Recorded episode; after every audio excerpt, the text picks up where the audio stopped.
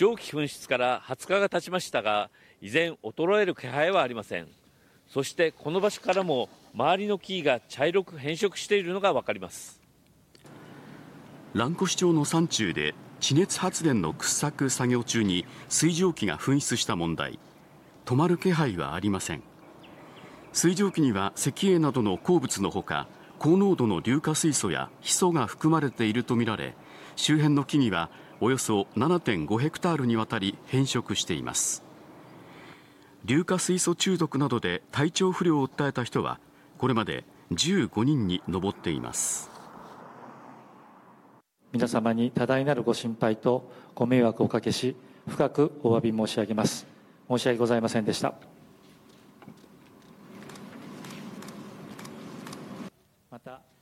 削していた三井石油開発は今日道や町などと情報共有をするための連絡会議を初めて開催し問題となっているヒ素を含む水の流出を止める方法などについて説明しました。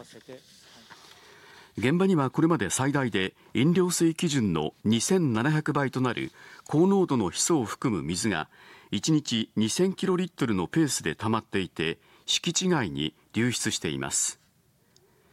道は流出を止めるよう指導していて三井石油開発は1キロ離れた別の井戸に水を流し込むためのパイプラインを設置しました。送水能力は1日3700キロリットルで昨日から一部稼働させ流出を止めたということです。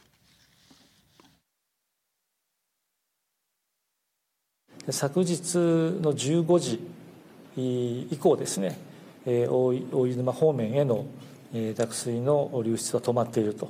また、えーまあ、噴出抑制ですね。これに向けて最大の努力をしていくと。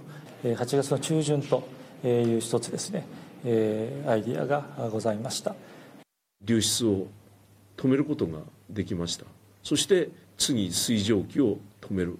そして蘭越の風評被害をいかに信頼回復をさせるのか。これからまだ大きな課題がまだまだあるな。